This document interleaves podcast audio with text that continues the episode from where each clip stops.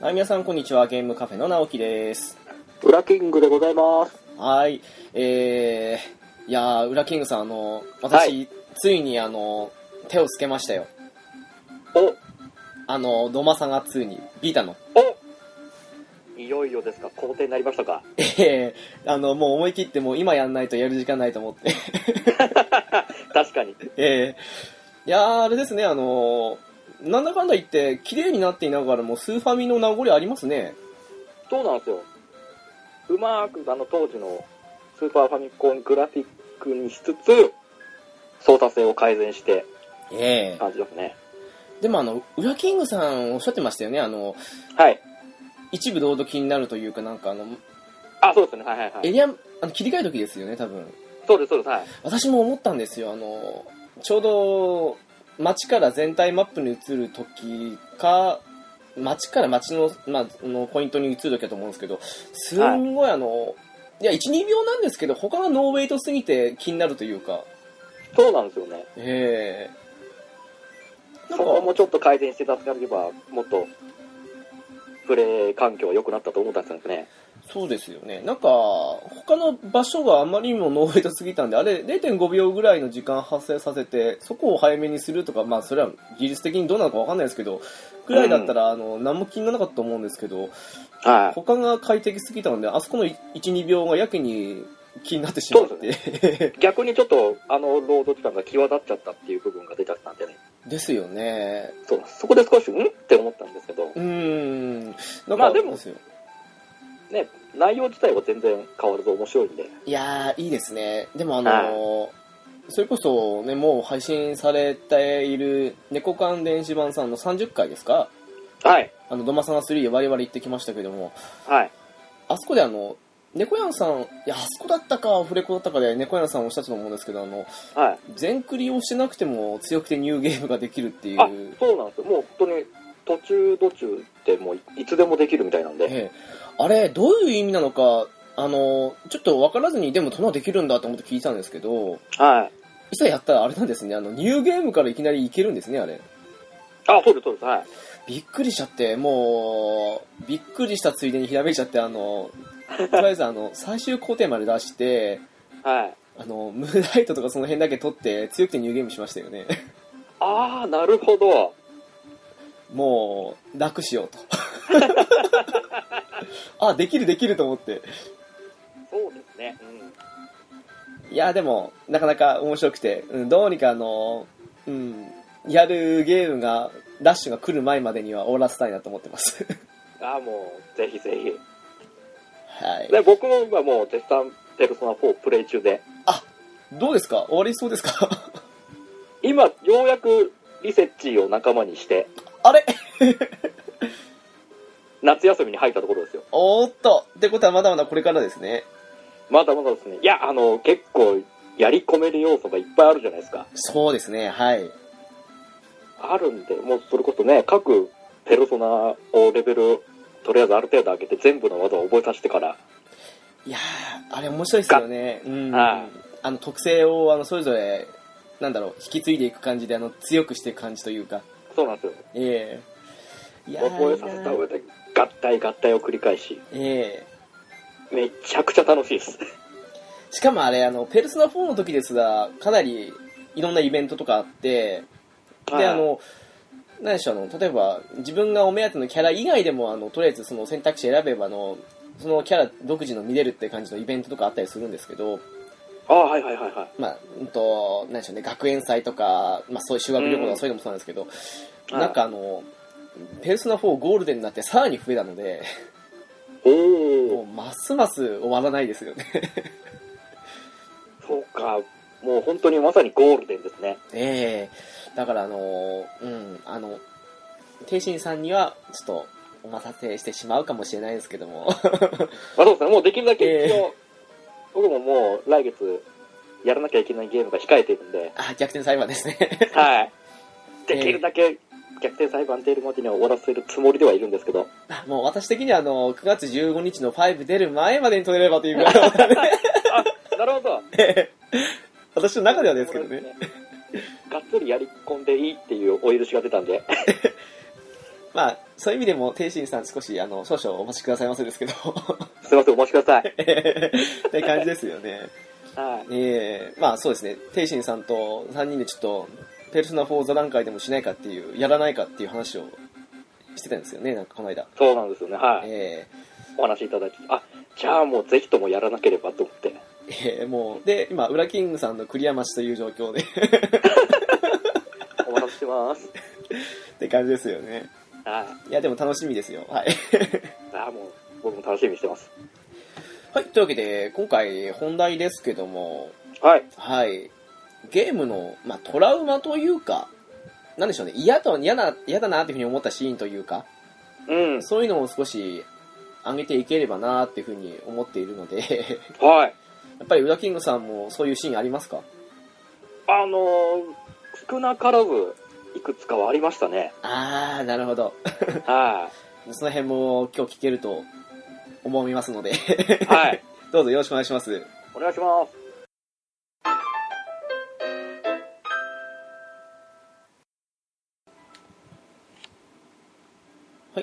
というわけで、トラウマですけども、はい。まあ、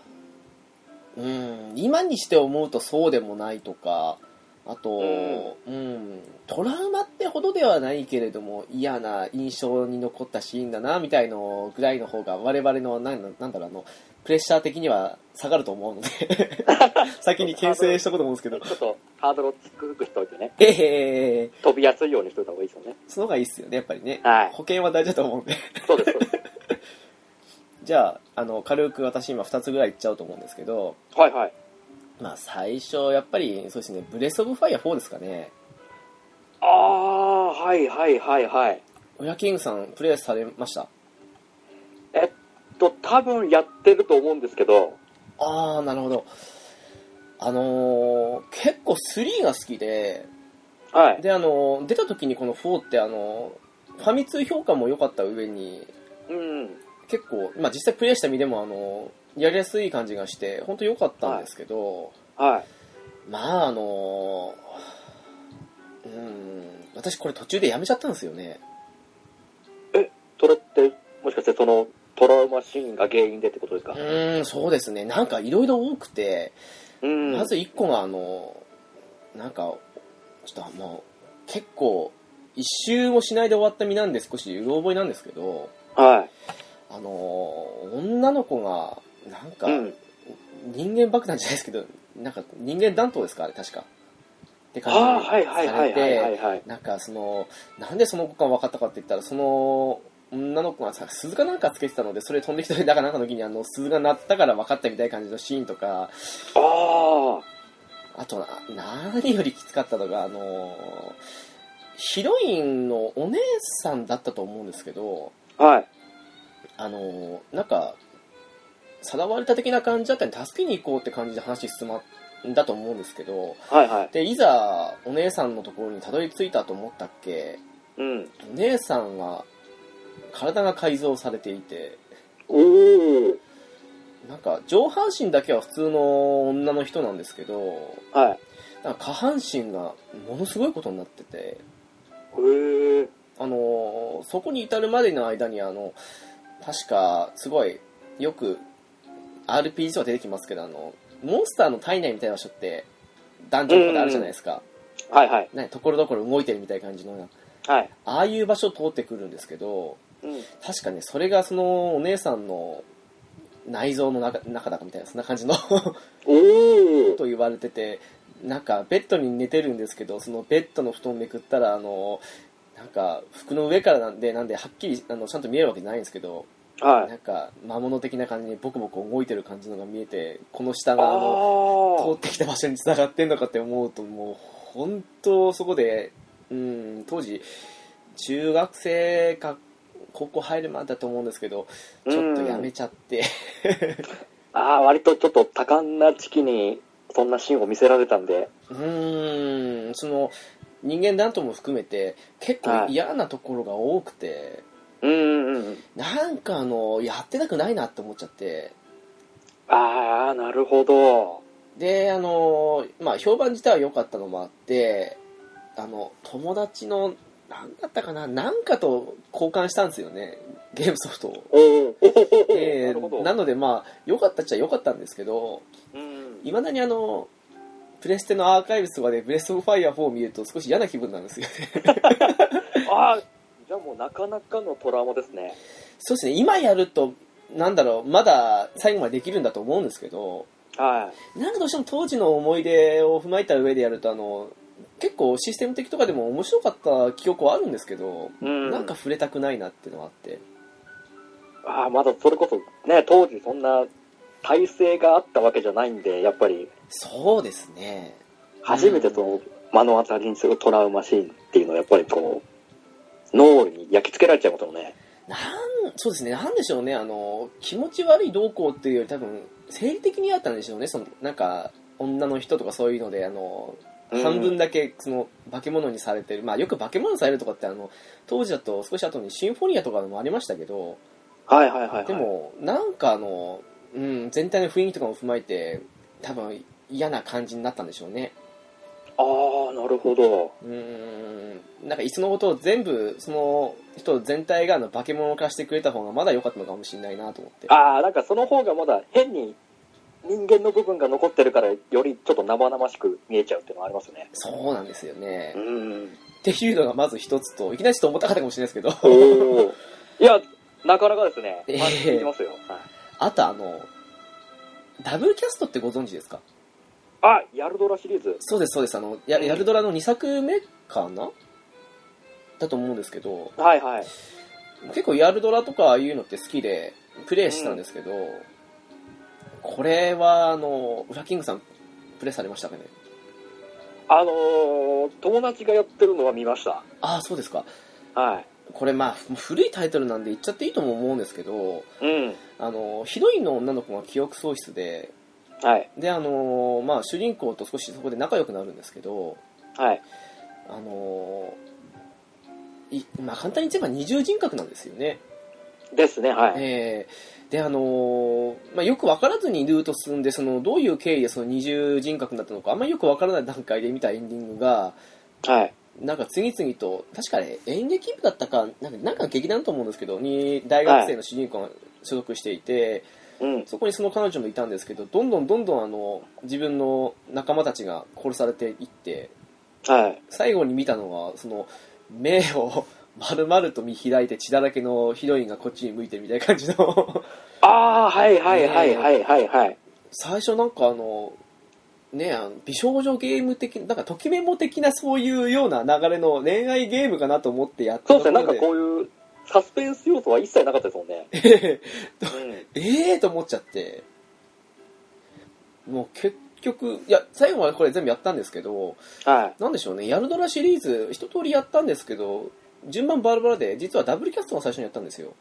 ああなるほどなるほどはいのもあってあの当時同じように中学生だったんですけどまあこれはまだギリギリ全部できたんですけどうんまああのえっ、と思っちゃったのは覚えてますね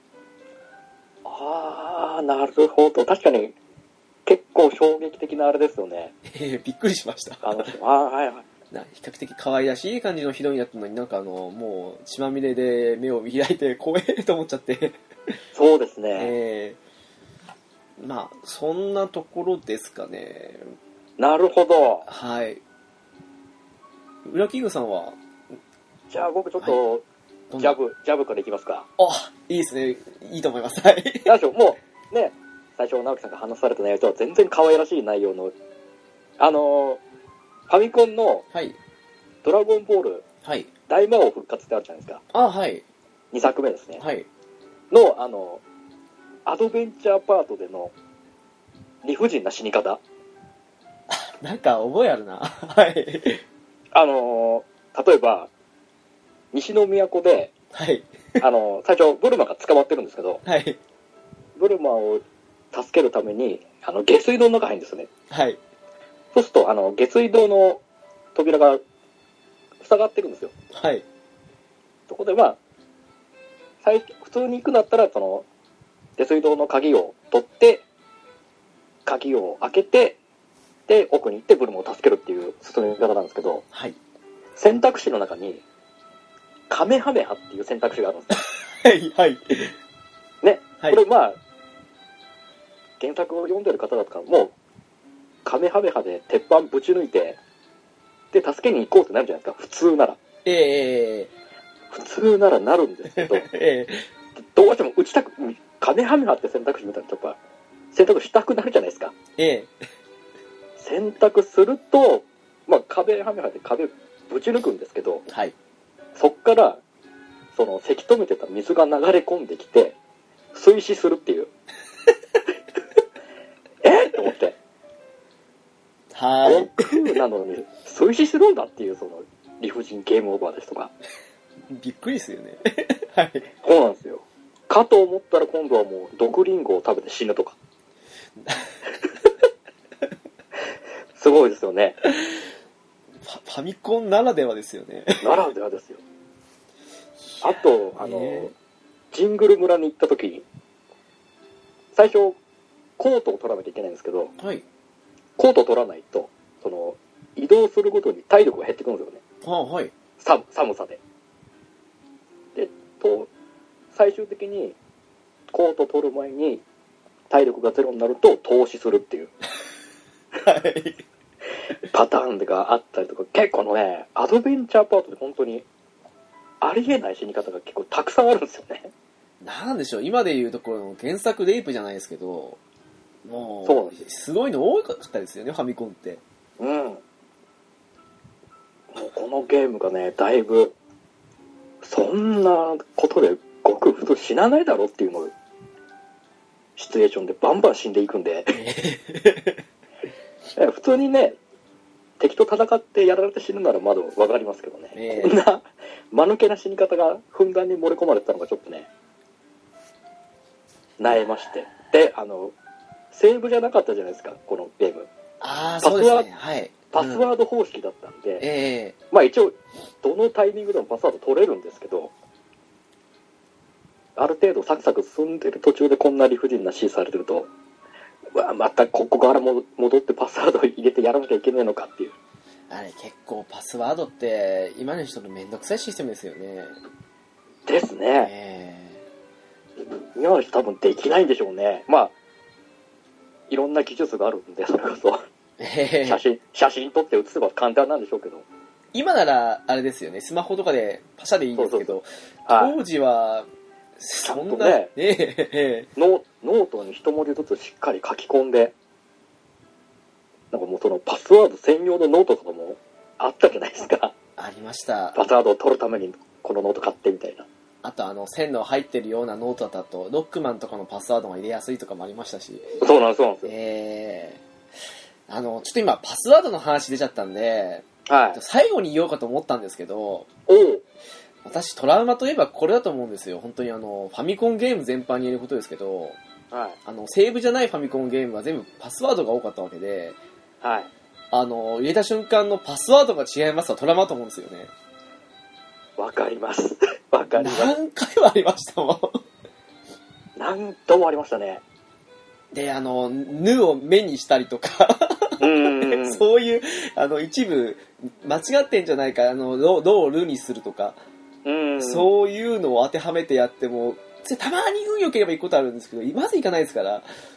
まあそうですね。ええもう長いものほど怖いですよね。怖いです、怖いです。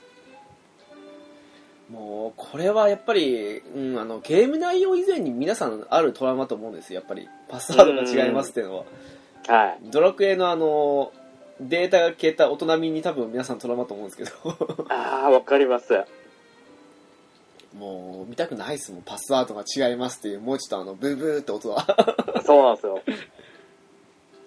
いや、本当にね、せっかく苦労して、ノートに書けるとして、 ええ時間、時間かけてパスワード書いたのに、そうですこの苦労が一瞬で水の泡ですからね。しかも当時ってあの画面が荒いからあの文字がくっついて見えちゃうのもあってテレビによっては、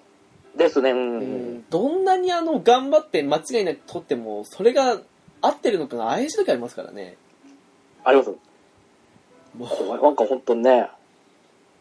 中途半端な大きさなテレビだともう、全然見分けつかないですもんね。本当ですよもう昔うちはあの本当ちっちゃいテレビでずっとやってたんで、うもう本当もう嫌でしたねいやーそうですねもうパスワードは本当にまあね昔そのセーブ機能がまだ確立されてなかったからうん代用としてはしょうがなかったんだと思いますけど、ですね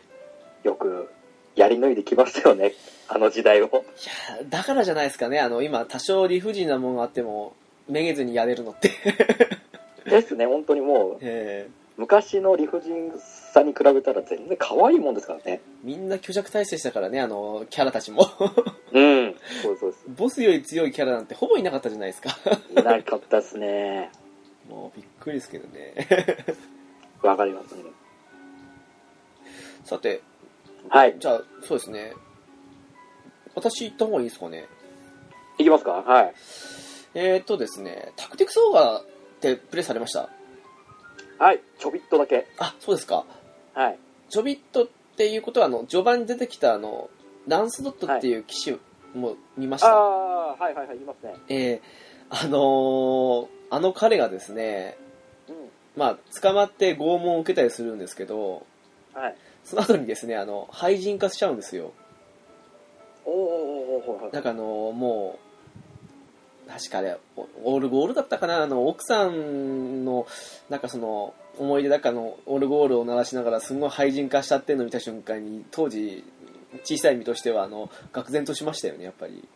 ああ、なるほどなるほど。はいはい。と、あともう一つがですね、はい。あのーえっと、あれは 4, 4姉妹だったかな、確か、あの、スストーリー進めていくと、はい。昔、主人公と、あのーまあ、幼馴染ですけど、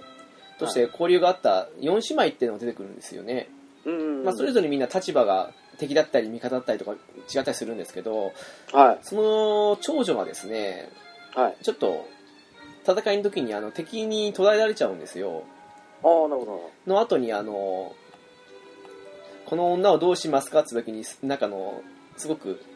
お前らの好きにしていいぞみたいな感じのゲスなセリフが出てくるんですけど、おお。ま ああの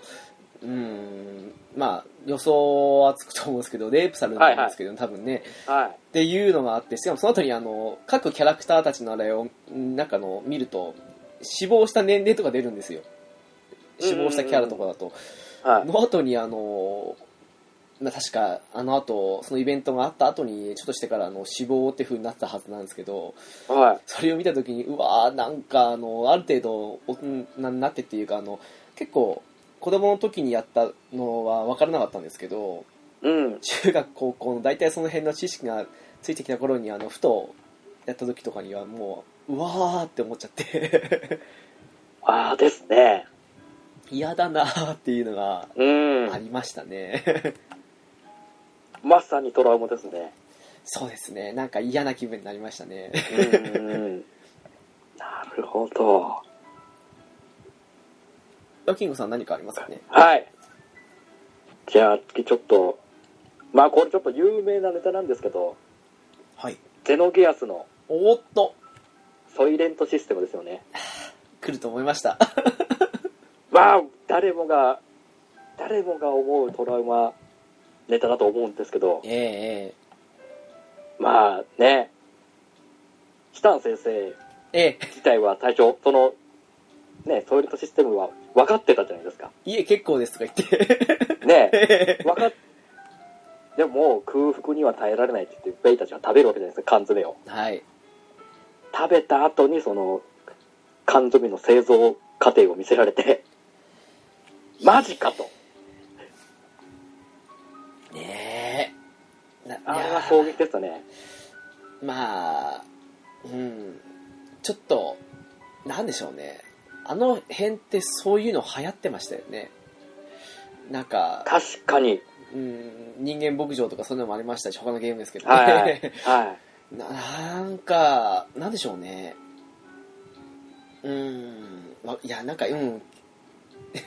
多分、食べた後にその見たのがいけなかったんでしょうね、きっとあれは多分。い、ですねええあれ、その前の方だったら、なんか、ななんてひどいことをぐらいで済んだのかもしれないですけど、そうなんですよえ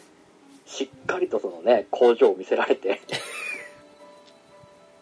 家庭を見せられましたからねえええいやー覚えてますね、そのシーンはやっぱり。ねそこでね、したんですって分かってんならなんで一言言ってくれないんだよって思いましたけどね。 まあ、あの人はあの人で、まあ、ね まあ、そうですね、確かに。まあ、うん。 そこでね、自分も食べればその、同罪的な罪になってちょっとね、同情する余地はあったんです けど、はい。セリたちにだけ食べさせるっていう。でも、あでも多分、うん、あれ、そうですね、あの、その過程を見てしまったなら、やっぱり空腹でも食べなかったとは思うんですけどね。うう。いやーでも、有名だけど、やっぱり、安定のトラマシンですよね。ですね。はい。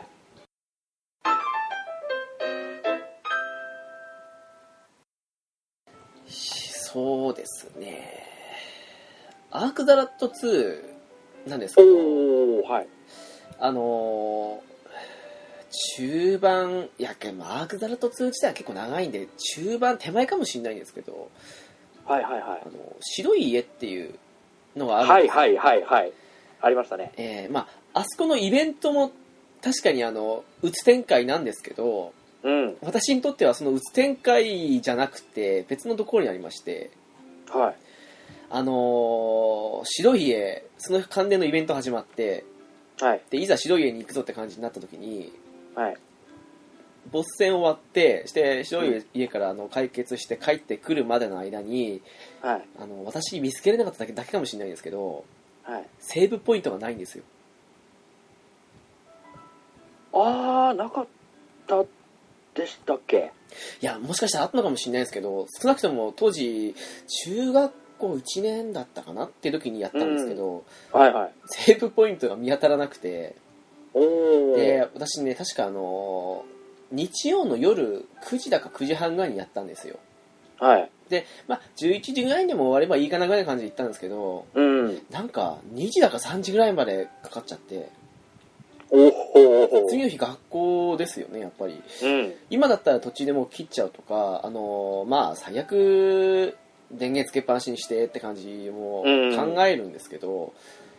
なんか、ここまで進めたのに無駄になるのも嫌だし、でも、寝たいしみたいのも学校だしとかういんろいろあったりして、なんかもう、しかも土地の敵が結構強くて、うんうん。ただでさえそんな感じなのになんかもう、負けて終わりにさせられちゃいそうなところもあって、私すんごい泣きそうな気分だったんですよね、ここ。あなので結構鬱的な展開が発生してにもかかわらず私の泣きたい部分はそこじゃないっていうー。もう現実で追い込まれたっていう。 すごく追い込まれましたねおかげでそのシーンだけよく覚えてます本当になるほど。まあ普通はあのアークザラと2エンディングの方が鬱展開だと思うんですけど、ですね。ええ私にとってはここが一番嘘だったかなっていうなるほど。リリアルの方の厳しさで。ええもう本当泣きそうになりましたわかりますよ。なかなか大変ですもんね。ええもうセーブした瞬間にはもうほっとしすぎてもうそのまま寝ちゃいましたよね電源切ってっていう感じですねなるほど。で僕行きますか。はいまあちょっと最初ね、ドラゴンボールのゲームオーバーネタであげたんですけど、もう一個ちょっとはい。ゲームオーバーネタで言うと、あの、新女神転生のゲームオーバーですかね。おはい。あの、最後、山荘の川をあ渡るシーンはいはいはいはい。を、こう、なんか変な文字がバーって出て、山荘の川を渡って終わる。ああ、でも山荘の川を渡るんだなと思って。あの、最近の作品だと、例えば、その新女神転生4かな ?4 ではい。ゲームオーバーになると、まあ、当然、山荘の川は同じように行くんですけど、あれ、4ってありましたっけ三途の川。あります、あります。あの、そうでしたカっロンけ、カロンっていう、私、そこの番人みたいなやつがいて、ああ、いこうました渡っけろうとするんですけどはい。あの、もう、死人がいっぱいいて、もう、担当の川渡るの時間かかるって。そうだ。はい。そうですね。はいはいはい。で、そこで、お金払えば生き返らせてやるよっていう取引を出すじゃないですか。はいはいはいはい。そこでね、お金払えば、こう、生き返って、またその、戦闘前に戻れるんですけど、あ、そうだ。そうだ。4って結構序盤がきついというか、そこのリピではそうでもないけど、序盤だけが結構っていうのもありましたもんね。そうです、そうです。あ、そうだそうだ。ダメ最だ近なはそのなんか救済措置みたいなのがあるんですけどまあ最初の方は本当に普通になくてうんバーって光が広がって三途の川を渡って終わる終わるみたいなそうですねはい感じなんですでまあもちろん新聞先生難易度が難易度なんで普通に雑魚的でもやられるじゃないですかあのスーファミの1ですよねそうですねはいああはいはいあのー即死即死魔法とかでも一瞬で死ぬじゃないですか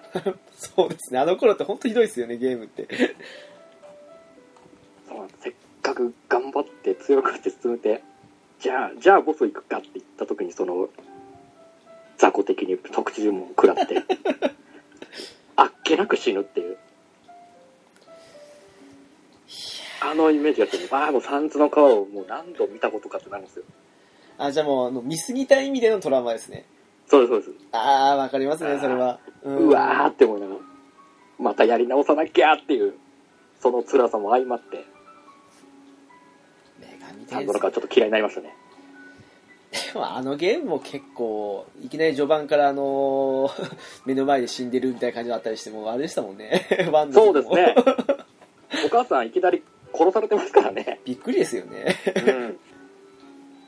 飼ってた飼ってた犬がいきなりケルベロスになってますもんね、ああれはもはやギャグですよね はい、何何その展開っていういやーでも懐かしいなワン そんなトラウマシーンを上げてみましたはい、ございます。 えーと、次ですけども、はいうんと、プレステ3のヘビーレインってプレイされました。うわ名前だけは知ってますよやってはいないですねこれあのー折り紙殺人鬼といって、はいなんか子供を誘拐してく犯人がいて、うんで、とある、まあ、離婚しちゃったあの、お父さんがいるんですけど、はいがあの、自分の子供をその誘拐犯に取られまして、はいいろいろな条件というか、あの、ここで何しろとかそういうようなことを言われるんですよ。ああ指示されるんですねいろいろそうです、はい。す、うん、のですねワンシーンであったんですけどはいあの指示された内容がですねはいその部屋みたいな場所に行くんですようん多分あれは廃墟かなんかと思ったと思うんですけどはい行った時にですねあのお前の指を切り落とせっていうふうに言われるんですよおおあのまあいろんなもので切り落とす選択肢が確かあったはずなんですよ切り落とし方もいろいろ選択肢があったんですね確かあったはずなんですけどねへえとにかくいろんな選択肢やらあのあるゲームだったんですけどはいでこのゲーム基本的にあの登場人物何人かいてはいそのためにザッピングじゃないですけど、あの、視点が変わるんですよ。うんはいで、はあいはいの、面白いのがですね、普通のゲームって、あの、そのキャラクターが死んだらゲームオーバーじゃないですか。はいこのゲームって、あの、そのキャラクターの途中の選択肢誤って死んでも、そのまま進行するんですよ。おおあの、亡くなったなりの展開で進んでいくんですよね。へえ。なのであそのし死んだことによって周りの人の変化がみたいな。あそうです、そうです、そうです。あ。なので、あの、すごくエンディングも多い上に、あの、その、エンディングにたどり着くまでの過程も結構違うんですよ。ものすごいじゃあ分岐があるんですね。そうですね。へえであ、のその切り落とす時もそうなんですけど、まあ、あのとにかく綺麗なゲームなんですよグラフィック的にうん。であの選択肢があのキャラクターの、まあ、テンションというかあの心の動揺とかそういうのにリンクしてましてはい。切り落とすの時にすんごいあの切り落とすやめるっていう選択肢とかあるんですけどはい。すんごい揺れるんですよおすごく揺れる。る上に綺麗なグラフィックで自殺の指をてか手を置いてそこにあの物で切ろうとするところを見た時に結局私切り落とす選択肢でビビってできなかったんですけどはい。すんごいあの時あの心が揺さぶられたんですよねうんうんうんうんうん。ちょっとねあの、うん、リスナーの皆さんももしプレイされてないとあの動画もしグロ対、まあ、グロが実際切り落とせるのかわかんないですけどそういうので問題ないって方は見てみたらもしかしたらあれかもわかるかなって思うんですけどおお。本当あの普通だったらちちょっとしたゲームだったらあのそういう選択肢ポンってどうなるのかって見たりもするんですけどうん。ちょっと結構うんためらっちゃって結局やめちゃったんですよねああ、なるほど。あれはちょっと近年のゲームの中ではすごく心に来たなっていうなんかすごく切り落とせないなって自分自身になりきってるそのキャラクター主人公が自分自身だと思ってるわけじゃないんですけどあああああ、なるなほんど、かね、。うん、見たくないなって感じがあっちゃって、あうん、なんかそういう意味でもなかなか斬新なゲームだったなって思いましたねあ、なんかこう、やっぱりグラフィックが向上すると、やっぱそういうシーンもやっぱよりリアルになるわけじゃないですか。そうですねはいなるとやっぱりこう、プレイしてる側だとやっぱその、先入、先入観も強くなって、なんかこう、自分が、もし指切り落とせって言われたら、そりゃ揺れるだろうなと思って、いそくうらで、すねうんいくらもう状況が状況とはいえ、多分あのそこにあるナイフで自分の腕や足に突きたあの突き刺せって言うんだったら、うん、ちょっと迷いながらも多分やったかもしれないんですけど、うん、きその指を切り落とせとかそういう例えば目をえぐれてもいいと思うんですけどそういうはい。ピンポイントで嫌な人間の心理的に嫌なところをついてくるあたりがうまい作りだと思っちゃってああ、なるほど。結局ためらってできなかったですね私は うーん。ためらいますよ、普通は。そうなりますねあだからもう本当うんでもゲーム的によくできてましたしその殺人者のちょっと犯人の正体っていうのもちょっとだけあの仕掛けがあっておおっというふうになるところもあるので、ううんん。今割と安いんでおすすめかなというふうにも思いますおおな感じのヘビーレインですね私ははい ーなるほど。やっぱすごいな。やっぱ、しっかり、トラウマ残ってますね。そうですねやっぱり記憶に残るシーンってありますねなんかこう、ね、やるときこう、いろいろ、思い出しながらいろいろ考えたんですけど、なさそうで意外とああるなっていう。そうなんですよねうんねじゃあ続き僕いきますかはいどうしようなんかどうしてもちょっと軽く 僕のトラウマちょっと軽めになっちゃうんですけどなんだろうな、まあ、バイオハザードですかねおはいワンあおーおーおーワンですねあのーやっぱりあの当時まあねまだプレイステーションが出てそんなに間も経ってない頃に出た作品ですけどやっぱりあの最初の「振り向くゾンビ」はやっぱりちょっとドクッとしましたよねあれは嫌でしたねはいうんその後のなんだ自分でその相手を処理しなくちゃいけないって展開もありましたからねそうなんですよいや怖っと思ってやっぱりもう今見ちゃえばもうそんなもうチンケなチンケな CG なんで言ってしちまょえっばとそうです面ね白面白く見えちゃうんですけどうんやっぱ当時、当時、この実際にやった時はやっぱり、すごいと思っちゃいましたからね、あの映像は。うんやっぱりあの個人的にホラーゲームってあのかまいたちの夜とかそういうサウンドノベル的なはいはもい、のはいで。しか表せられないっていうふうに思ってたところで、まあ、クロックタワーとかもありましたけどうん。であの本格的なああいう、まあ、確かに裏キングさんおっしゃる通り今見ればしょぼいんですけどうん。ああいうねちゃんと人間の闘身でキャラを動かせてそれで目の前にゾンビしかも操作方法がなかなか面倒くさいっていうのがありましたからねねあの、最初、その、まあ、CM とかでもまあ、あのシーン流れてるじゃないですか、最後の方、最後っつうか。 はい CM でも。うんまあ、そんな、な普通、なんかそんな序盤でいきなりそんな来るかなと、あんま思ってなかったんですよね、その実際やった時。ああゾンビ時代がですかはい、あの、あのシーンが。あーあーなるほどはいまあ、なんとなくゾンビが出て、こう、ホラー要素のあるゲームだなっていうのはなんとなく分かったんですけど。うんあの冒頭で来ると思ってなかったんでちょっと心の準備ができてなかったっていう のも確かにあれ一発目のゾンビですからね はいファーストコンタクトであれだったんで余計にと焼き付けられちゃったっていうシーンなんですねしかもあそこに至るまでにあのなんかチュートリアル的になんかなんか出てきてそれを銃で構えて撃つとかそういうそうなんこでとすよがあるならいいんですけどただ移動だけした後にいきなりそうなんでですからね すもういきなりいきなり投げ出されてのあのシーンだったんでうんまあまあ正直初めてやった時はもうあそこのゾンビで死にましたよねわかりますあそこのゾンビで死んだ人多分かなりいると思いますよかなり初見殺しな内容だった本当だっですたよんでうわうわーっと思いながあの今それで思い出したんですけどらはい初めてバイオハザードを見た時が友達の家やったんですけどはい。 その友達がそのプレイしてるのを最初からやってて見たんですようん。普通はあの裏キングさんも多分そうじゃないかと思うんですけどはい。昔からのそういうゲームやってる我々としてはあのゾンビがその動くじゃないですかはいそ。したらあの倒す手段を模索して攻撃するじゃないですか大抵うん。その彼はあの真っ先に逃げたんですよねお扉ー扉の向こうにというか、はあのき来た道を引き返すじゃないですけどい。うん。え そんなのありと思ったんですけど でもあれあー改めて行くと普通にゾンビいるんですよねやっぱりうん。あんまりあんまりなえな嘘んですけどうん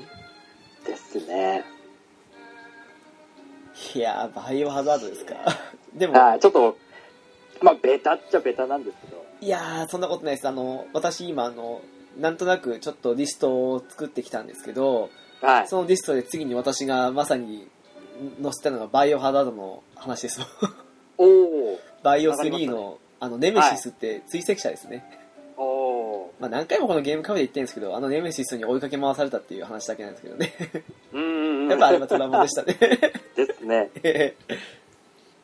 あいつ、あの巨体ながらにものすごい俊敏ですからね。びっくりですよねはい。なるほど。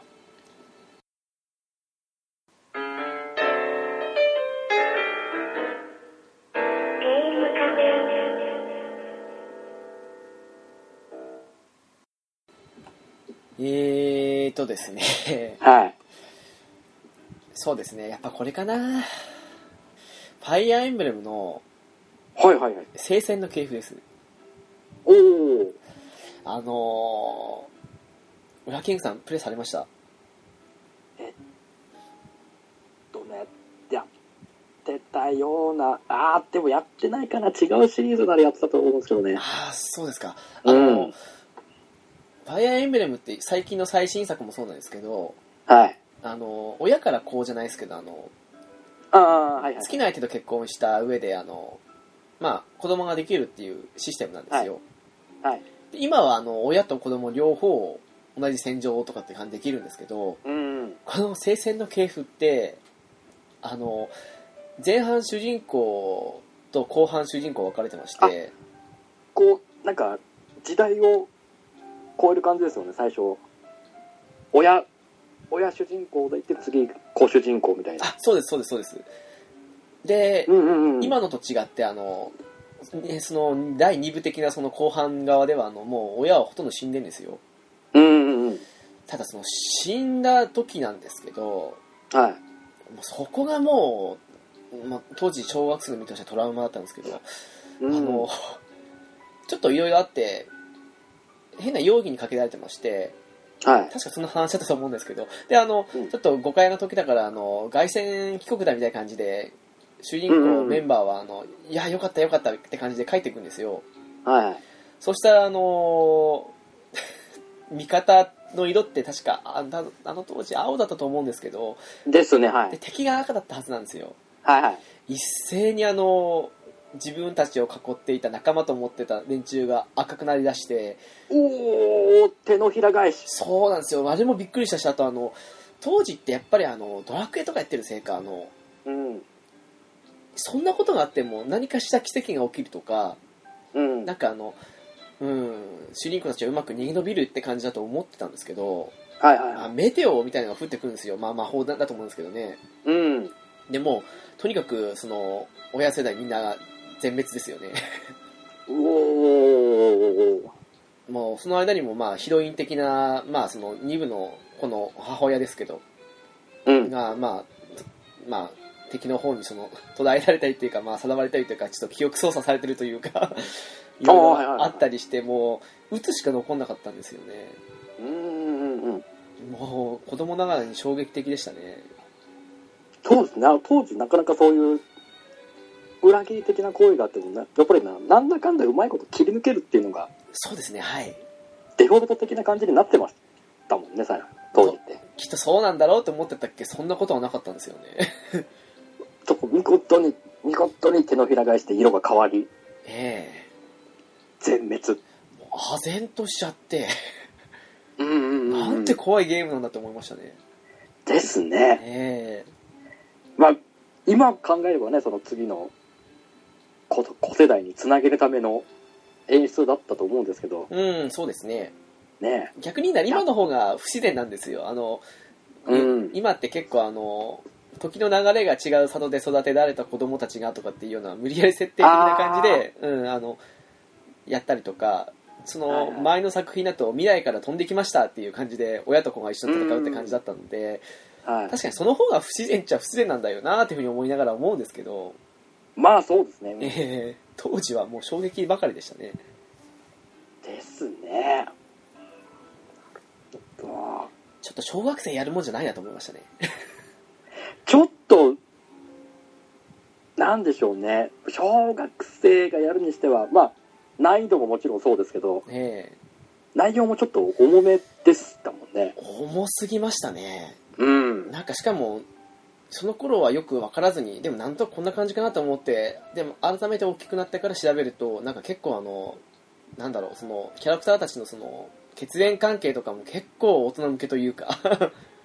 ああうんはいはいはい、のもあっはたい、りしてうわこれはちょっと子供の時にやるべきもんじゃないなっていうふうに改めて思いましたけどねうんうんうんうん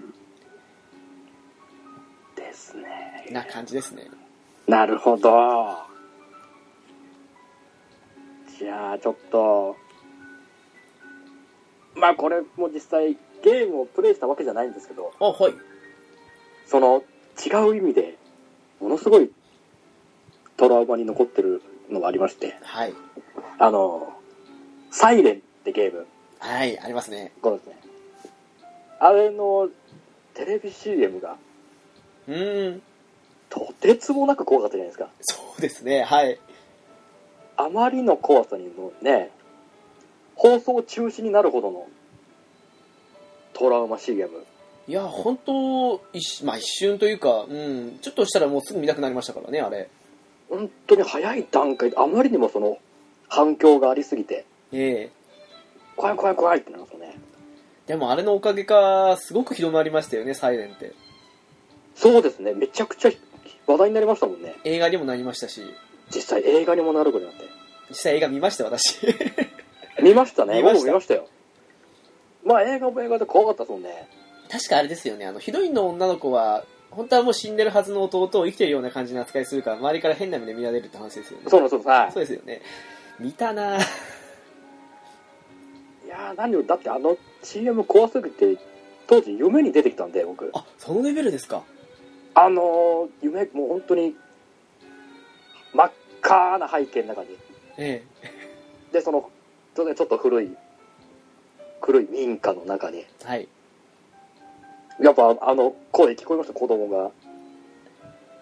子供が「お母さんお母さん」ってそうそうそうそうですよねでなんかこうのぞのぞく穴からのぞくともう死人がみたいなああですよね はい嫌だあなだから当時そのあのサイレンの音自体にもちょっとなんかどっか行った時に聞こえたりするともうビクって体が過剰反応しちゃっていやーわかりますようん怖い怖い怖いってなってまさにもうウラキングさんの心のサイレンになってますもんね なってますなってますもうあれは本当に一瞬で放送中止になりましたけどうーんなでもあれは効果は高かったですねめちゃくちゃ高かったですよねえあこれはゲームの内容を本当にリアルに分かりやすく CM に表現したなと思ってえうーんでまあプレイ動画とかで実際のゲームを見ましたけどやっぱやっぱ怖いですよねそうですねあのゲームはなんかはいもう人が結構リアルに書かれててなんでしょうねあのバイオハザードとかっていうような怖さじゃないんですよねやっぱりあれ本当にそうなんですようんなんかこうまあなんて言うんでしょうねやっぱりこう舞台が日本うんうん日本っていうのもやっぱりより身近なものに見えたっていうのもありますしこうなんかこうバイオハザードとかみたいにこう最初のインパクトでドーンって怖いっていうのとはまた違ってこうなんかそうなんですよねじわじわりじわりとくるじゃないですかジャパニーズホラー的な怖さですよねそうですそうですもうじわりじわりときてもうずーっとこの体にまとわりつくような感じの恐怖うーんいや怖いと思ってサイロプンっレイてはい今も続いてましたっけシリーズってえっと何でしたっけなんかこう2の後になんかちょっとまた外人がいっぱい増えたみたいなのがありましたよねなんかあの外国舞台のありましたよね外国版みたいなやつなんかあれはやらなかったんですけどあの1個出たのかなみたいな感じには思うんですよ、ね、いや多分あそこで止まってると思うんですよあやっぱあそこで止まったんですかやっぱちょっと方向性が違うってなったんですねやっぱそうでしょうね やっぱりこうジャパニーズホラーじゃないとやっぱりサイレンの面白さはうん伝わんないですだっねたないなと思ってええそれはありますねいや多分今のプレステ4の映像技術で出されたらいやー嫌ですねもう夜できないですよそれこ確そ実にあのー出るじゃないですかあの10月にプレイステーション VR っていうのがああはいはいはいあれでやりたくないっすね うわあー絶対ダメだなんか軽く見たんですけど説明をはいなんかシネマティックモードとかっていうのがあるらしくておーなんかそれまでの対応しないやつも一応その VR のあれでやれるらしいんですよええまあ360度見渡せるじゃなくて多分普通にあの VR の目線の先にその画面が広がってるってことなのかもしれないですけどうんただ途中にさあれでやりたくないなっていうゲーム一つありますよね やりたくいやでもどうせ出るんでしょうね VR でちょっとあのなんだかんだ言ってやると思います出たら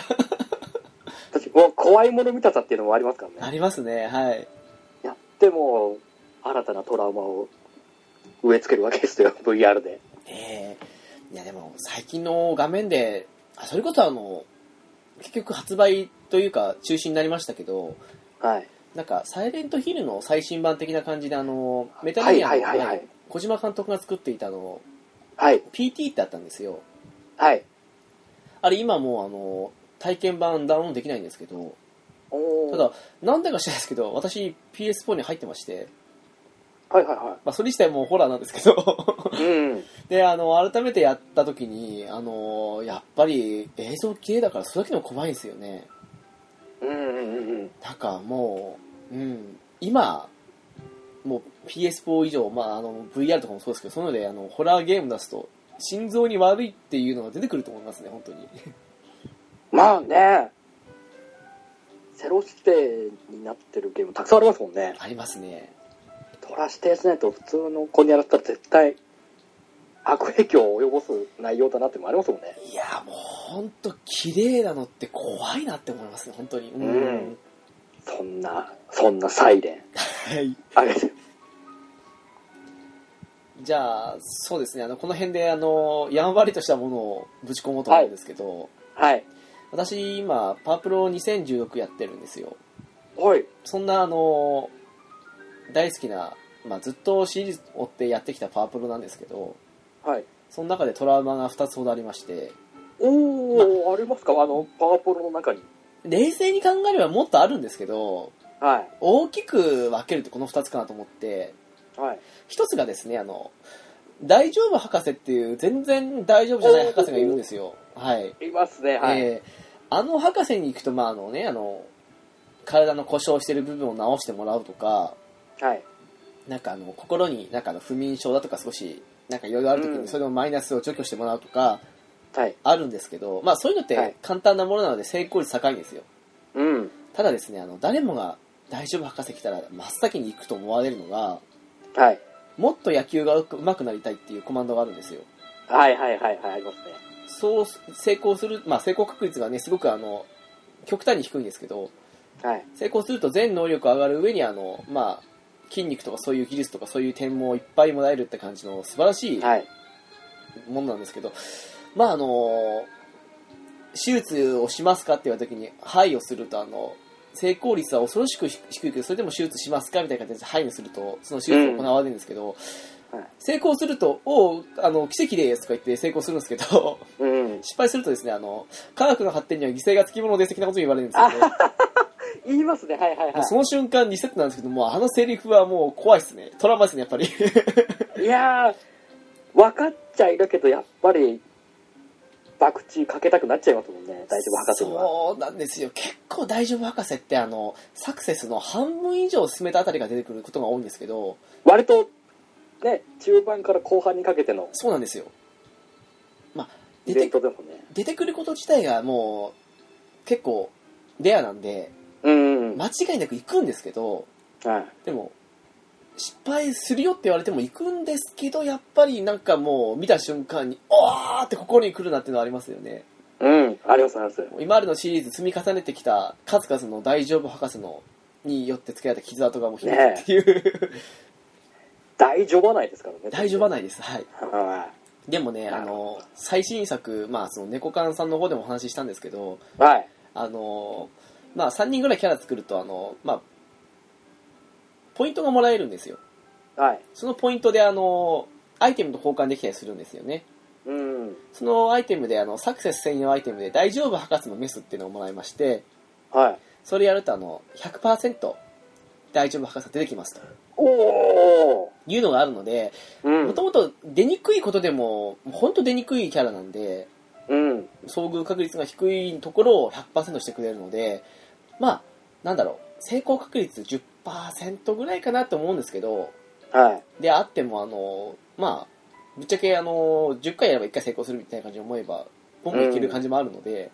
は昔ほどはもうトラウマではなくなってきてるんですけどまあでも長い歴史例えばトラウマかなっていう、い。ですね。えはい。ーとですねもう一つありましてはい。これはですねあのパワープロ12なんですけどうん。矢部っていうキャラクターご存知ですかはいはメガネしてやあのい。ヤンスでおなじみの。そうですそうです語尾がヤンスなんですけどうん。主人公の親友的な立ち位置にいる相棒なんですけど、はい。あのですねシリーズによっては矢部って結構使えるんですようんうんうん。イベントであったりあのまあ能力的な意味でもはい。パワープロ12に関してはですね冷静になって振り返ると一つも矢部がいていいことないんですよおー あのイベントもそうですけどもとにかく矢部いらないんですよねいやなんかなんかあの関連するイベント全てマイナスつけるぐらいなんですよあー珍しいですね。なんかしら、こう、よしあしはあったとしても、ええなんかしらプラス用途もある、いろいろんなね、シリーズで逆にあったと思うんですけど。まあ人によっては見出せるかもしれないんですけどうん。当時の私の育成方法としてはどこまでもいらないやつだったんですよね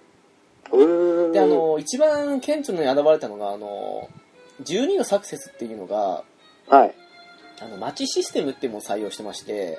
うん。あのまあいろんな商店街とかそういう街があるんですけどそれはあの、どんな風にあの、まあ、作っていくとあのこういうイベントが発生するみたいなのがあったんですようん。はなので基本的にサクセス繰り返してその街を作っておいてでい。まもう本当育成するのに本気な人私も当時本気だったんですけど、まあはいメモリーカードを2つ買ってきてはい。 1個にバックアップをとくんですよおーというのも町もあのほあのちょっとしたことであのその町が潰れ町のその商店街とかが潰れてしまうっていう危険性があるのでおーいい状態の町をキープしつつそのいいものだけをどんどん足してそれをあのバックアップで取っておくって感じとして失敗したらあの移し替えるじゃないですけどうんってことをしたんですけど、あのちょっとちなんかあの地下にお宝があるので、はい。あのーまあ、それ取ると能力すごいレアな能力がつくので大抵そのイベントを発生させてたんですけどうん。大輪があるのでそれを取りに行こうっていうのが発生するんですよはい。であのもうイメージ的にはあのなんでしょうね 3D ダンジョンのあのマップみたいな感じであのノートに書けばおどこに何あるって分かるんですよはいはい。であのもうどこに何あるかも全部分かってるのでもうあと行くだけなんですけどうん。まあ行こうとするとこの矢部が邪魔するんですよへー同足だけを頼りに行くんですけどでもはい。一応毎回決まった体力とかその探索できるのがあるのでもう一直線にその欲しいアイテムのとこ行けばいいだけなんですけど途中で矢部がですね、あのもうもう本当このセリフ嫌いなんですけどもう鼻がムズムズするでやんすって言うんですよ おっともうこれ見ると私もい本当今思い出してもうイライラッとするんですけどもう鼻がムズ嫌ムなズ振りですね。えームズムズするんで、するでやんすって言うと、あの、その直後にこいつくしゃみするんですよ。うん。ろうそくが消えて、その瞬間に、その地下のお宝探しが中断されちゃいまして、はい。おじゃんなんですけど、うん。もうとにかくそのお宝を取りに行くことが第一前提でサクセスしてるのにこいつはもう何回も鼻がブツブツブツブツって言うもんですからもうもうトラウマ通り越して怒りですよねそうですね。うわ、この、もうなんでついてくるんだって。私なら置いてきますねうん。そのまま、別に生き埋めにしちゃえばいいと思う。 もう本当おっしゃる通りですよだからも う本当あのパープルの長い歴史の中でちょっと思いついたのはこの2つのトラウマですよね なるほど。はいああ、そうか。嫌ですね。嫌ですもうこの時からもう、この辺りが私の矢部に対する態度が変わりましたからね もうただの足の速いやつになり下がったんですね。ええ、本当おっしゃる通りです。なるほど。じゃあ、次僕行きますから。あのー、お願いします。まあちょっとこれ、実際のゲームとは違って、ちょっと横道に取れちゃう感じになっちゃうんですけど、おはい。あのーね、僕ら二人揃ってスパロボシリーズ大好きじゃないですか。ええ、はい。で、こう、数々の作品がこう登場するわけですけど、そうですね、はい。まあゲームをやってると、そのうちその原作の方面に気になったりするじゃないですか。実際、どういう内容の話だったのかなみたいな。ああ、あの、もともまとあそのですね。うん。そうです、はい。まああらかた、こう、表現されてる作品もたくさんあるんですけど、はい。 中でやっぱり無敵超人ザンボットストリートあったじゃないですはかい、ありますね。ねあれ、悲惨ですよね。あのー初めてこうちゃんと内容を追ってったんですけどはい。まあ報われないですね報われないですね。しかも、あれ、報われないどころか、あの、死ぬ前に思い出作り的なこともするキャラもいたりするから、なおさら報われないですよね。うんあいやのー言っちゃえば本当に主人公のカッペイ以外ほとんど死ぬじゃないですか死にますね。はい。あと誰生き残ったぐらいのまあ、カッペ自体も結構、あの、満身創痍ですよね。そうですねもう 片腕片腕なくなったりしてますけどね あのやっぱり最初こうまあ自分たちがこう地球人じゃないとえ。はい。リアル星人だっつうことでこのまあ最初こう睡眠学習でそうですね。はいロ。ボットの操縦を彼ら覚えるじゃないですか、まあそこはちょっとおちょっと面白いなと思ったんですけどはい。でもここ海賊のやつらがこうそのリアル性の生き残りであるカッペイたちをジンファミリーを見つけてはい。殺しに地球に来るわけじゃないですかはい。でまあもちろんそのカップたちは地球を守るために海賊と戦っていくんですけどはい。やっぱりその町の人たちまあ戦っていく中でも町とか破壊されたりするわけじゃないですかそうですね。破壊されてってこう町の住民たちがこうね一応海賊の魔の手から守ってるジンファミリーを迫害するわけじゃないですかしますね。はい。お前お前らがいるからぶっ壊れてんだろみたいな感じで最後の最後のまでは伝わりましたよね。 はい。はいうん。言いながら言いながらもまあその板挟めになりながらももう懸命にチームファミリーたち戦うんですけどやっぱあそこでの海賊がこう一つの作戦をするじゃないですか人間をさらい出して有名なあれですね。で人間の体内に爆弾を仕込んではい。人間爆 弾。人間爆弾でこう攻撃を始めるとんでもないですよね。うあわれ本当に。海賊すごいなと思って時代が、なんだろう。今なら不可能なですよね。あれ本当に。いやー無理です無理です無理です絶対に表現しちゃいけない表現方法なんでねあれは当時知った時みんな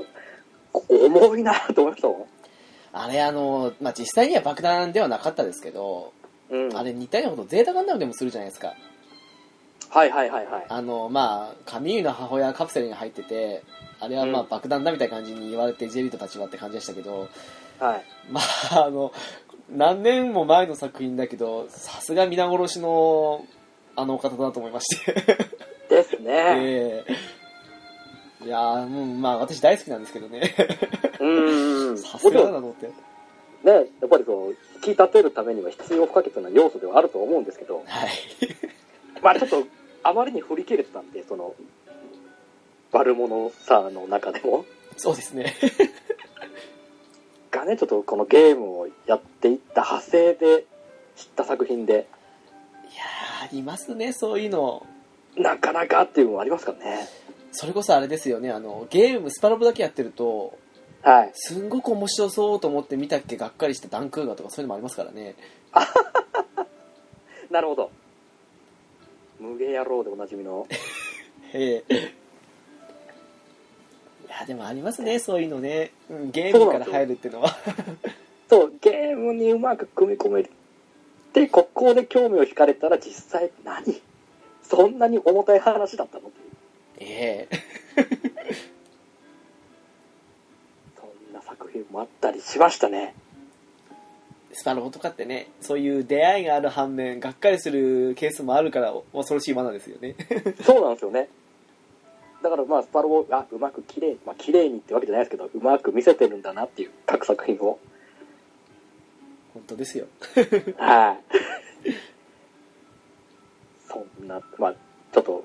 内容とちょっと、実際の内容とちょっとそれましたけど、いえいえそんなことないですはいそんなシリーズかなと思いましたね。わかりましたありがとうございますはい、ありがとうございます。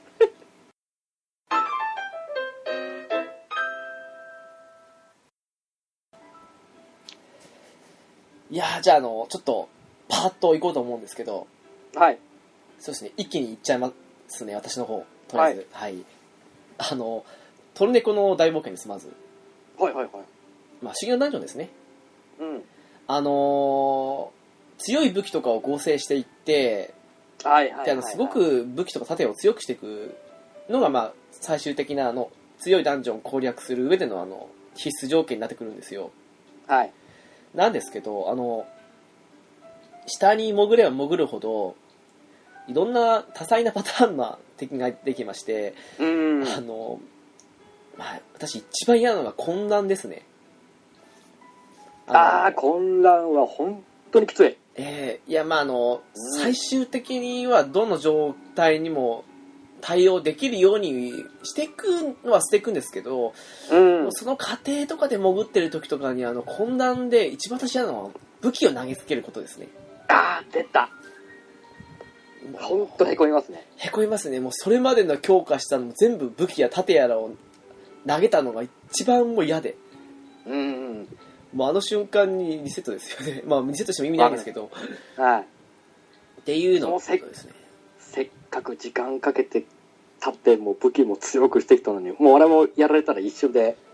もうゲームやる気なくなりま本当ですもう発狂レベルに嫌になりますね、すはいこっちが混乱しちゃいますぐらい、本当に。そうそう というのがまず一つと、あと、はいなんだかんだスターオーシャンですかね。おスターオーシャンのですね、セカンドストーリーと、おはいはいあと3ですね。うんセカンドストーリー何がトラウマかっていうと、はい私、あの、ラスボスのガブリエルがトラウマだったんですよ。おおなるほど一応その過程までには、あの、ボスいっぱいいるんですけど、うんまあ、強い敵もいたんですけど、はいまあ、普通に倒せるというか、まうんあ、こっちもそれなりに強化しておけばいけるんですけど、はいガブリエルがですね、あの、うんすんごい移動が早いんですよ。うん早いですねまあ、クリアして、ちょっと隠しアイテム的なのを取ってしまうと、主人公たちもすごい速度で走れるアイテムもあるんですけど、うんまずその攻略ってか、クリアする段階では手に入らないアイテムなんで、はいひたすらあの技にしても根気にしても使うとあの敵の方に向かっていくことが多い、このゲームのう中で、んまあ追いつけないと。うん追いつけない上に移動しながら呪文ってか魔法か、使ってくるんで、もうあの、最初挑んだ時には積んだんですよね、私。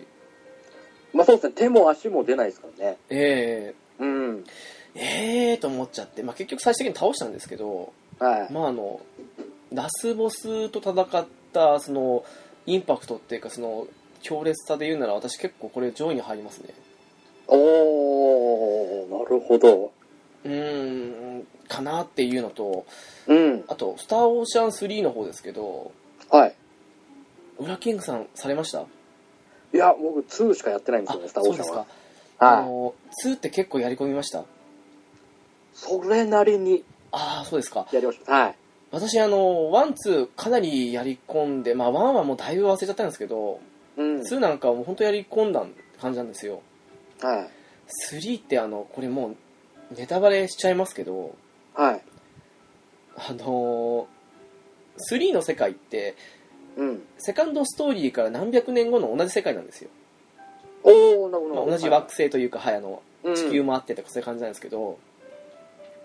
あのいや本当びっくりですねこのせこの設定のせいで私4も5もっていうふうに続いても同じ世界観の話ですよって言われた瞬間にもうやる気なくなるんですけどおおあの全部あの世界ははい。ゲームの世界ですよって言われるんですよきたーソードアートオンライン。ええうわただあのソードアートオンラインはあのプレイヤーがゲーム世界に入るじゃないですかーはいはい。これ違ってましてはい。あの途中でやったら強い敵が出てきてあの地球連合軍なの艦隊でも倒せないとかそんな感じのが出てくるんですけど、うん。あのですね結局それゲーム会社が送り込んだ敵って感じだったんですよはあのーまあゲーム会社が作った世界でその中でまああの個々に、まあ、生まれ育ったってことで、まあ、実際にはまあ人格や何やらっていうのはその一人一人をその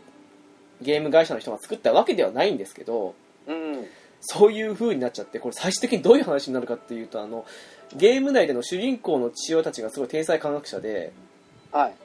あのゲームの外にあの行く方法みたいのを作っちゃうんですよ なんでしょう、その、ちょっと、グリードアイランド的な。へでもうとんでも設定なんですけどえ。はで最終的に何するかっていうとあのその主人公たちそして1と2の、まあ、全部同じ世界ですけどその世界を作ったゲーム会社に、そはの実体化して主人公たちが乗り込んでってい。はい。あの最上階にいる社長を倒そうって話なんです よもうびっくりしちゃってとん、とんでもない方向転換ですね。すごいですよねそんなこともあったので私4の時にはい。 4確かあれ1の前の世界だったと思うんですけどうん。あの何を言われてももうここは所詮ゲームの世界なんだろうっていうふうに思うとすんごいやる気なくしちゃって本当になんか、ねえ、よ、もうそれがもうゲーム内のお話だよってなると、一気に冷めますね。冷めちゃって、うん、そうなんですよ本当にうんうわーあの冒険もあれも何もかもゲームの話ですか、まあ、ゲームやってるはやってるんですけど、うんゲームの中でゲームかよっていう話になるともう本当がっかりしちゃってですね。だからそういう意味じゃすごいトラウマですね「スター・オーシャン3」ってあの、本当とんでもない肩透かしですね。びっくりしました何を言ってるんだと思いましたねあの SF チックな世界観がすごく良かったのにな、セカンドストーリー。そうなんですよなんかもう全てが台無しですよなんか本当に、下手な夢落ちよりひどいですよね。ひどいですまだ夢打ちの方がいいと思いましたねまだ夢落ちの方がまだなんか、あーまあしょうがねえかってなんかなりますけど。なんか一説によるとセカンドストーリーで終わらせるはずだったのにうん。ただその後に無理やり続編作ったからああいう風なとんでも接点にしました的な話もあるんですけどああ、なまるほど。ああろうがなかろうが出た時点でもうそういう話にされたらもうこちらとしてはたまったもんじゃないです からですね。まあいくらね、その、長引かせろって言って、まあ話がならないになるのももちろんありますけど、え同じ内容で。まさかその、ゲームにしちゃうっていうのは、えもう冷めましたよ本当にもうがっかりでしたねいや、ちょっとそれは聞いて、がっかりですうね。んしかも初回版ってバグがあったんですよはい。私発売日に買ったので初回版だったんですけどうん。そのバグもひどくてもうそれも相まって私これ2週やったんですけどはい。 2週目の時にはもう時にはもう結構満身創痍でしたね でもそれでも一応2周はできたんですね。いやまだあの高校生だったんでああ、なるほど。あのうん、今ならできないです うーん。だから私4は途中で投げちゃったんですけどうん。これ今やってたら多分途中でやってめてかもしれないですねでしょうね、きっと。話を聞く限りでは僕も多分、クリアする気はならないですね。いやーうんもううんその方がいいと思いますうん。とあとそうですねあのー、皆さん大好きだと思うんですけど「テイルズ・オブ」シリーズでまあ、はいデスティニー2のうん。ミスター・バルワトスですかねおー。 来ましたね。あのーなんだろうデスティニーの主人公のスタンをあのまあ不意打ちというかもう剣をすらせた状態で倒したりとかうん。結構もう許せないぞこいつみたいな感じで思うのにいざ戦うともうむしろ怒り通り越して土下座したくなるぐらいのなんか理不尽さっていういや、あれ、あのね、初めて戦った時はもう負けイベントと思いましたけどね、びっくりしますよねまさかのイベント戦闘じゃないっていう。やっぱりアイテムとか使われましたもう、あらゆることはしました よ。で、すべての面で怒られましたよ。ですよねはもうアイテム強調になりましたい。ねえもう、バックステップもできない、ええ防御もできない。おかしいですよねだっいや、びってくりですね。あのなんだろう相手の背後に回り込むのはいろいろとデメリットはあるけど、時にはメリットにもなるんだぞっていうふうに公式が説明してにもかかわらずそれすると怒られるんですよそうなんですよ。で、まともに、じゃあもう真正面から突っ込んだら突っ込んだでのスーパーアーマーですからね。ええ理不尽極まないですよねなんだこいつはと思いますもんね。もうもうもう最初びっくりしました本当にとにかくびっくりしましたねねあそこはやっぱりみんな、一度はゲームオーバーになるんじゃないですか。まあ私あもうはこれなりましたよイベ ント、イベント戦闘だと思って。普通にゲームオーバーでしたよねはい。その後彼らのあれを見た者はいなかった的な感じのになりますもんねあれタイトル画面に戻ってるんだけどって話ですよ。あれって話さ、あぜんと思いましたよ本当にイベント戦闘じゃなかったってこれ勝たなきゃいけないのって。そこで本気で悩みますよねどうやって倒そうってそう、悩むんですよ。あ、これどうす、どうすればいいんだと思って。いやーもうアイテムなんだ使ってんじゃねえっていう技があると思いもしませんでしたからねそう。もの すごいんですよね。すべてを、こっちのやることを今度すべて否定してくるんで。ねえもうもういろんな意味でブレーカーでしたけどねいやーでもね、今ともっちゃもう完全な、愛すべきネタキャラになっちゃいましたけど、バラバトさそうんで。すねあの恋の方も含めてねもう本当そうですけでどすね。は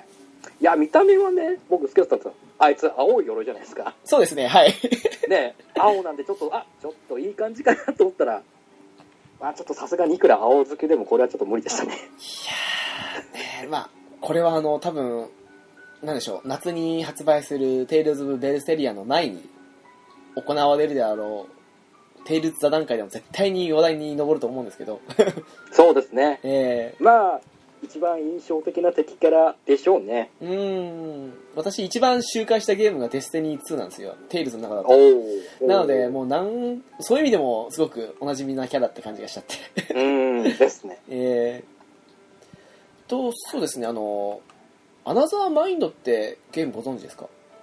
アナザーマインド、なんか聞いたことあるような。確かにスクエアだと思うんですけど、うん。確かスクエアだったと思うんですよ。エニックスじゃなかったと思うんですけどね、あの、実写的なあの、サウンドノベル的な感じのああいうノベル系なんですよ。はいはいはいはい。で、あの、ヒロインの子が高校生なんですよ、女の子で。うん。で、あの、主人公が、普通になんか高校生とか、もしくはあの、もう少し上の20代ぐらいに思うじゃないですか、普通って。はい。まあ、はいその女の子の中にあの、その主人公の心というか、その精神が宿るって感じの、まあ、なんて言ったらいいんあなでるすほかね。どうん二重人格と違って二人とも表面化してるというか。うん。だからその主人公の声は確か、その女の子にしか聞こえなかったはずなんですけど、ああ、なるほどなるほど。はい、はい結。局主人公の本当の体を取り戻したんですけどそういう風であちこち行ったりする話で、で結構エンディングで終わったかと思ったっけ、主人あのヒロインが殺されたとかそういうショッキングなこともあるんですけど、うん。私が一番このゲームでトラハマ的に嫌だと思ったのがはい。主人公の年齢が30か40のおじさんなんですよええちょっと恋愛的な雰囲気漂わせておいて、ー。はいはいはい。その40歳ぐらいの主人公と16、7ぐらいのヒロインって感じになっちゃってうん。ちょっとあの、 うん、すごく嫌な気持ちになりました ねまあ、今の年になったから言えるんですけど、やっぱりこのちょっと、 ゆ今の年だと、やっぱりちょっと夢、夢や希望があるじゃないですか、その、その設定って。ええわかりますはいこの年でも若い子いけちゃうのっていう、ワンチャンあるみたいな感じですねそうですね。変な希望を抱いちゃうところがあるんですけど、やっぱり、プレイした当時で考えると、そうですね私なんだその、うん、おきゅう父さんと娘かっていうレベルですね。 90年代のなどれぐらいだろう8年7年ぐらいだと思うんですけどに出たおーゲームだったんで私当時まだ中学校だったんですけどうん。ちょっと不純な嫌な気持ちになりましたね ああ、そうか、当時、まあちょっと、悪いあの風潮もありましたからね、現実で。ちょっとあの悪い交際とかもありましたから、ううんなんかすごくそういう負の印象がついてしまって結構楽しくてやったんですけどうんもともとノベル系好きなんで、ちょっとね、最後のそのネタ化しのあたりで、うん、なんかせめて20代後半とかにしてもよかったんじゃないのかなと思ったりして、ですね、ええいくら年齢差があるとはいえ、やっぱり、二回りいや以上も離れてるんでー、すね。そうですね、20後半ぐらいでもよかったんじゃないのっていうふうに思ってたんですけど、ん別にその30、40じゃまずいっていう話でもなかったと思うんですよね、個人的に。 うん。な感じですね。なるほど。うわーじゃあ最後もうさらっと、さらっといっちゃいますか、一個僕、おさらっといっちゃいますけど、はい。あのーアトランティスの謎のブラックホールですよ。おああ、あの、はい。もう最後、入ったが最後、ゲームオーバーになるので、ひたすらただ落ちるっていう。あれ、記憶にないな。あ、ないですかあの、こう、まあ、全100面でしたっけ ?100 面あるじゃないですか、アトランティスの名前って。はい。中では一つで、その、ブラックホールっていう、まあ、外れみたいな扉があるんですよ。ああ、はい。そこに入ると、もう真っ暗な画面で、真ん中ら辺に扉があって、もうただもう、主人公落下するのみなんですよ。ええー、あ、で、もう縦に、えーはい。え英語でブラックホールって書いてあるんですよそこそこ入ったが最後もうゲームオーバーになるまでずーっとひたすら落ち続けるきあのリセットをしたりしない限りは永遠ということでそうですうわおままあちょっと最初入った時びっくりですよね結構あれですか序盤で出てくる感じではない感じですかまあ生ようによっては出てきますよああそうですかああでもはいそっか、あんまりふ深くは触れなかったからかもしれないですけどやっぱり記憶ないですねああうーんまあねなんじゃこれですよ、いやーそうでしょうねうんまあ、最初はもうびっくりするけどああもう何もう何もできないってですよね確かにそれ死はんでは落ちて死んでは落ちての繰り返しでまあこれなんじまあもちろんアトランティスはめちゃくちゃ難しいんで、はいルートが分かんなきゃクリアできないんですけど、うんうんまあここ入ったが最後なんでまあ初めて入った時はもうリセットをしたんです けどまあでも何箇所かあるわけですよそのブラックホールっていう位置がはい扉にあってうん一か一箇所じゃなくてうん何箇所もあるわけでまあ中盤ぐらいまで行ってもうもう先がゴールがちょっと見えてきたかなってところで入るとうわーってなってなりますねなるんですけどもう悔しいからなんかそこでなんかちょっとリセットするのも悔しくなってああわかりますわかりますはい「いやいやじゃあ全部死ぬまで見届けてやるよ」っつって結構20期30期ぐらいになる時もあるんですよでもひひたひたすらもうずーっと見てましたよでもやっぱりもうどうしようもないってことですもんねどうしようもないですはいいやーでも分かりますねそのどうしようもないと分かっててもそこまで行ったならもうって感じありますからねそうですなんかねリセットまあそこでリセットしたらなんか負けかなっていううん負けかなって気になっちゃって試されてますからね なんかまあ、ちょっと最後の抵抗じゃないですけど、ちょっと意地は見せたいっていう意味があって、見続けたりしましたね。なるほこどれがやっぱりきつかったですね。いやー気持ちはなんかその聞いてるだけでもなんかうーん分かりますね気持ちは本当に はじゃあこんなところですかね我々的になんかパッとですねそうですね、まあ、まだまだね、やっぱり思い出せば多分あると思うんですけど、確実にあるでしょうね ね、まあちょっとより印象の強いものということで、2人で挙げさせてもらいましたけど、そうですねなんかもし今度機会でもあるんだったらもっとあの軽めのものを集めても面白いですけどね そうですね、なんかもう、笑えるレベルのトラウマ話とかもちょっと面白いことですね。それもいいですね。それこそ私のうんあの、大乗バカスの、科学の発展には犠牲がつきものってのはまさに笑いの方なんです からね。そうです、そうですそうです。確かにそうですね。うんじゃあ次回はまあ、あったらそういうのもお楽しみって感じですかね。 ですね、はい。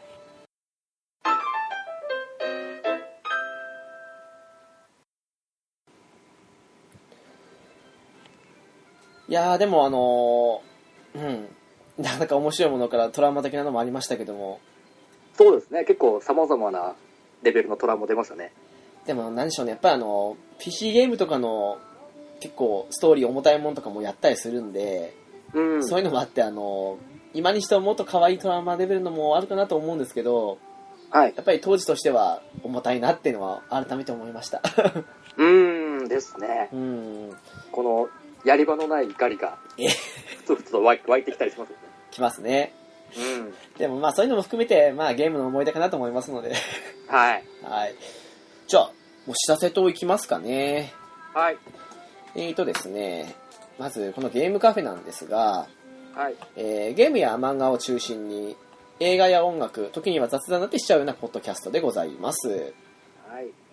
ホームページですがゲームカフェ .caesar.net ですメールアドレスはゲームカフェアットマークアウトロック .jp ですえー、TwitterID ですが、ゲームカフェ01になります。ハッシュタグですが、シャープゲームカフェ、まあ、ゲームがひらがな、そしてカフェがカタカナでお願いします。そしたら、あのお願いします1ヶ月に1回お便り会ということで読み上げさせていただきますので、よろしくお願いします。お願いしますいやー、でもなんだかんだ出てきましたね。あの、トラウマ、ジャブからストレートまで。 そうですねこう、ええ段階を踏んでちょこちょこと出ますけどいやーまあ、今後もなんかこういうちょっとした面白い企画的な部分でやっていきたいと思いますので、もう、は本い当によろしくお願いいたします。は お願いします、い。 というわけで今回お送りいたしました。私、ゲームカフェの直樹と、ブラッキングでしたよはい、次回もよろしくお願いします。ろしくお願いします